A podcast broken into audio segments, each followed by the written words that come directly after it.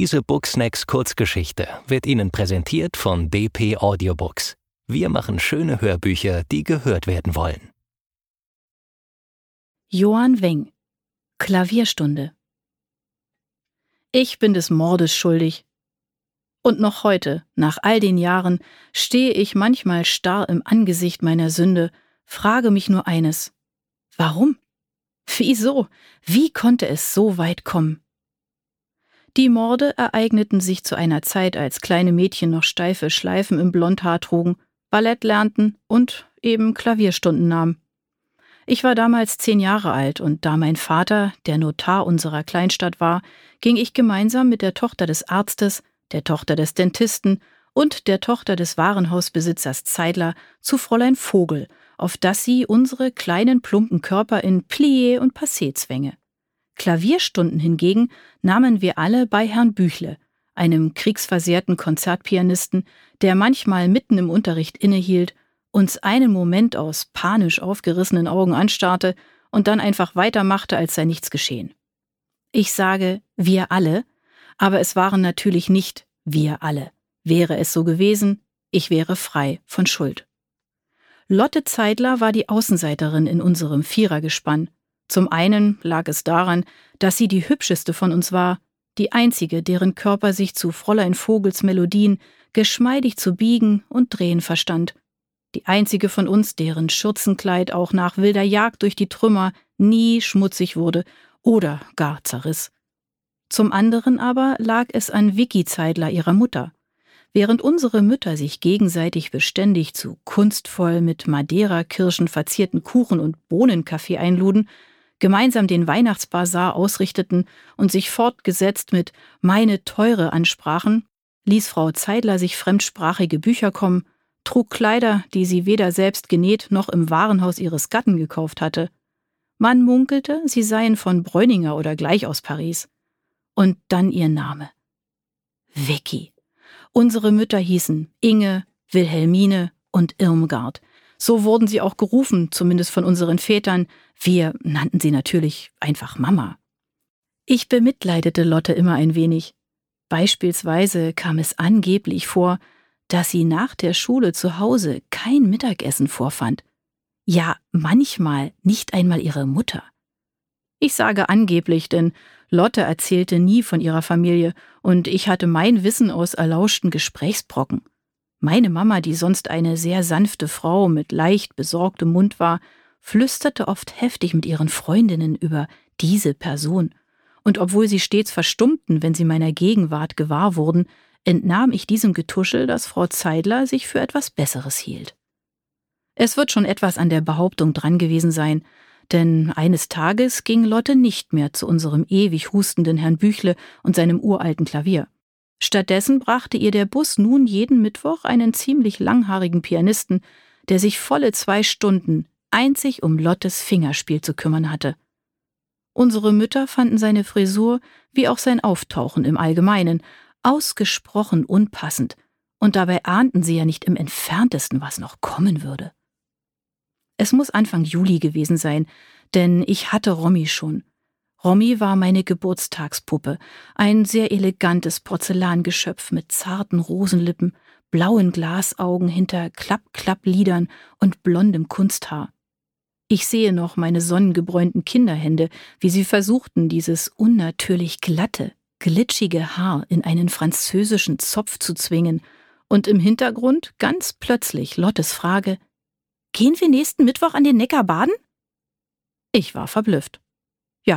Verblüfft trifft es, verblüfft, aber nicht mehr.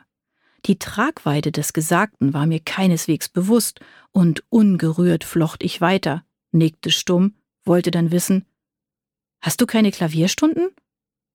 Ich glaube, Lotte hat genickt, mir vielleicht sogar ins Gesicht gelogen. Ja, ich bin fast sicher, sie hat behauptet, der Unterricht falle aus. Wäre sie nicht so eine grässliche Lügnerin gewesen, ihre Mutter hätte nicht sterben müssen. Mein eigenes Klavierspiel machte indessen durchaus Fortschritte. Als ich mich das erste Mal fehlerfrei durch Feu Elise geholpert hatte, legte Alfred Büchle mir seine feingelenkige weiße Hand einen winzigen Moment auf den Arm und sein schmaler Mund verzog sich zu einem Lächeln.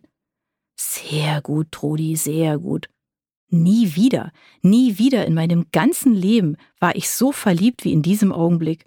Und beim Abendbrot bat ich meinen Vater, mir jede Woche eine zusätzliche Unterrichtsstunde zu zahlen.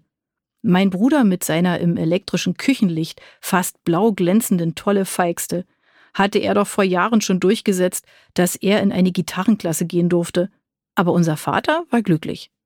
Über kaltem Aufschnitt und Graubrot referierte er fast eine Stunde zu Mozart, Bach, Beethoven, kam schließlich auf die moderne Musik und hätte das Radio nicht Schwanensee gesendet, seine Tiraden gegen das Ami-Gejaule hätten noch länger gedauert. Mir wäre es gleich gewesen, ich hatte nicht zugehört, für mich zählten nur die 60 zusätzlichen Minuten neben Alfred. Lottes frei gewordene Unterrichtszeit war noch nicht wieder vergeben, und so spielte ich dann also jeden Mittwochnachmittag von drei bis vier Klavier wäre es nur ein anderer Tag gewesen. Nach den Sommerferien ging Lotte nicht mit uns anderen auf das Gymnasium unserer Kleinstadt, stattdessen fuhr sie jeden Tag mit dem Zug nach Stuttgart, und so verloren wir sie in diesem Herbst ein wenig aus den Augen. Natürlich spielten wir noch manchmal miteinander, doch beruhten Freundschaften in diesem Alter noch sehr auf gemeinsamen Erlebnissen, gemeinsamen Lehrern, Klassenkameraden. Wenn wir mit vor Grausamkeit rotglühenden Wangen das Lispeln unserer Mathelehrerin nachäfften, wenn wir über den unmöglichen Petticoat von Mausi Pfleiderer lästerten, saß Lotte stumm daneben, und das tat sie naturgemäß immer seltener. Da ich auf dem Weg zu Alfred an der Bushaltestelle vorbeigehen musste, sah ich ein paar Mal ihren langhaarigen Klavierlehrer ankommen, und so nahm ich dann an, der Unterricht sei nach der kurzen Unterbrechung im Sommer wieder aufgenommen worden. Ich nahm an. Das klingt nach dem Ergebnis längerer Grübelei, aber dem war nicht so.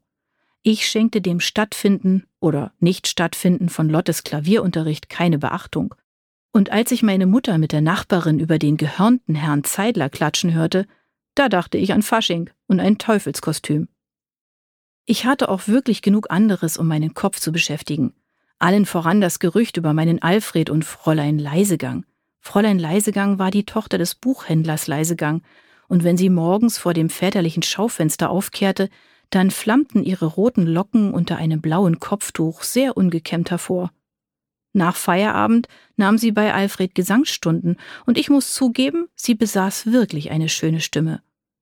Beim Weihnachtsgottesdienst bekam sie jedes Jahr ein Solo, trotz ihrer unordentlichen Haare und ihre oft ausgesprochen unpassend gemusterten Röcke. Ich weiß nicht, wer das Gerede aufbrachte und auch nicht mehr, wie es zu mir kam, doch ich gab mich restlos überzeugt, dass nichts an den Verlobungsgerüchten dran war. Zwar wusste es außer uns keiner, doch Alfred liebte mich. Mich ganz allein. Nach dem Unterricht durfte ich jetzt manchmal noch sitzen bleiben, dann erzählte Alfred mir von seiner Zeit als Konzertpianist oder aus dem Leben großer Komponisten. Leider legte er seine weiße Hand nie wieder auf meinen Arm, doch der Veilchenblick seiner Augen ruhte oft wohlgefällig auf mir, und meiner Mutter sagte er, ich sei sehr begabt. Vielleicht begabt genug für eine Karriere im Orchester, aber auf jeden Fall so begabt, dass er mich bat, Fräulein Leisegang beim Weihnachtsgottesdienst auf dem Klavier zu begleiten. Ich wollte weinen vor Glück, und meine Mutter weinte tatsächlich ein wenig, allerdings vor Stolz. Und da sind wir auch schon an jenem Tag angelangt, jenem blutigen Mittwoch, an dem meine Mutter und ich mir bei Zeidler ein neues Kleid für den Weihnachtsgottesdienst kauften. Es war aus tannengrünem Samt mit einem weißen Spitzenkragen und ebenfalls weißen Spitzenmanschetten, an deren Ende meine Hände seltsam mager herausragten. Aus heutiger Sicht ein scheußliches Kleid, doch meine Mutter und zwei Ladenfräulein gerieten bei meinem Anblick in höchste Verzückung. Meine Mutter war so hingerissen, dass sie mich derart herausgeputzt unbedingt Herrn Zeidler zeigen musste. Auch sie trifft Schuld an den Morden. Ich bin nicht ganz allein. Ich weiß noch gut, wie Herr Zeidler an jenem Nachmittag aussah. Er war deutlich älter als mein Vater, ein massiger Mann weit in den Fünfzigern, berufsbedingt sehr gepflegt, mit einem eisengrauen Schnauzbart und kleinen gleichfalls eisengrauen Augen. Kam mir sein Blick wirklich kalt vor oder habe ich mir das im Laufe der Jahre hinzugedichtet? Ja, vermutlich letzteres, denn ich erinnere mich, wie geschmeichelt ich über seine Komplimente war und auch an die Freude, die ich empfand, als er mir einen kleinen Spezialauftrag gab. Ich war ein Kind, wie hätte ich ahnen sollen, was passierte? Wie glücklich ich an jenem Nachmittag war. In meinem grünen Samtkleid stürzte ich die Stufen zu Alfreds Wohnung hinauf, klingelte Sturm, lachte, drehte mit fliegendem Rock eine Piorette vor ihm, strahlte in sein ernstes Gesicht hinauf und tatsächlich, er strahlte zu mir hinunter. Fesch bist du, meine kleine Prinzessin. Solche Worte aus seinem Mund. Und dann beugte er sich zu mir, ganz nah war er mir nun. Ich roch Tabak und Haarpomade. An meinem Ohr beugte er sich und flüsterte, ich verrate dir ein Geheimnis. Aber du darfst es niemandem erzählen. Niemandem. Versprochen? Oh, ich nickte nur, mein Herz schlug zu schnell. Ganz schlecht war mir vor Glück und Aufregung. Ich werde heiraten, sagte er und ergänzte. Stell dir vor, die Clara, ich meine Fräulein Leisegang, wird meine Frau. Ist das nicht großartig? An das, was danach kam, kann ich mich nur noch sehr verschwommen erinnern. Ich bin wohl in Ohnmacht gefallen. Meine Mutter holte mich, brachte mich nach Hause, machte mir Kaber und steckte mich ins Bett.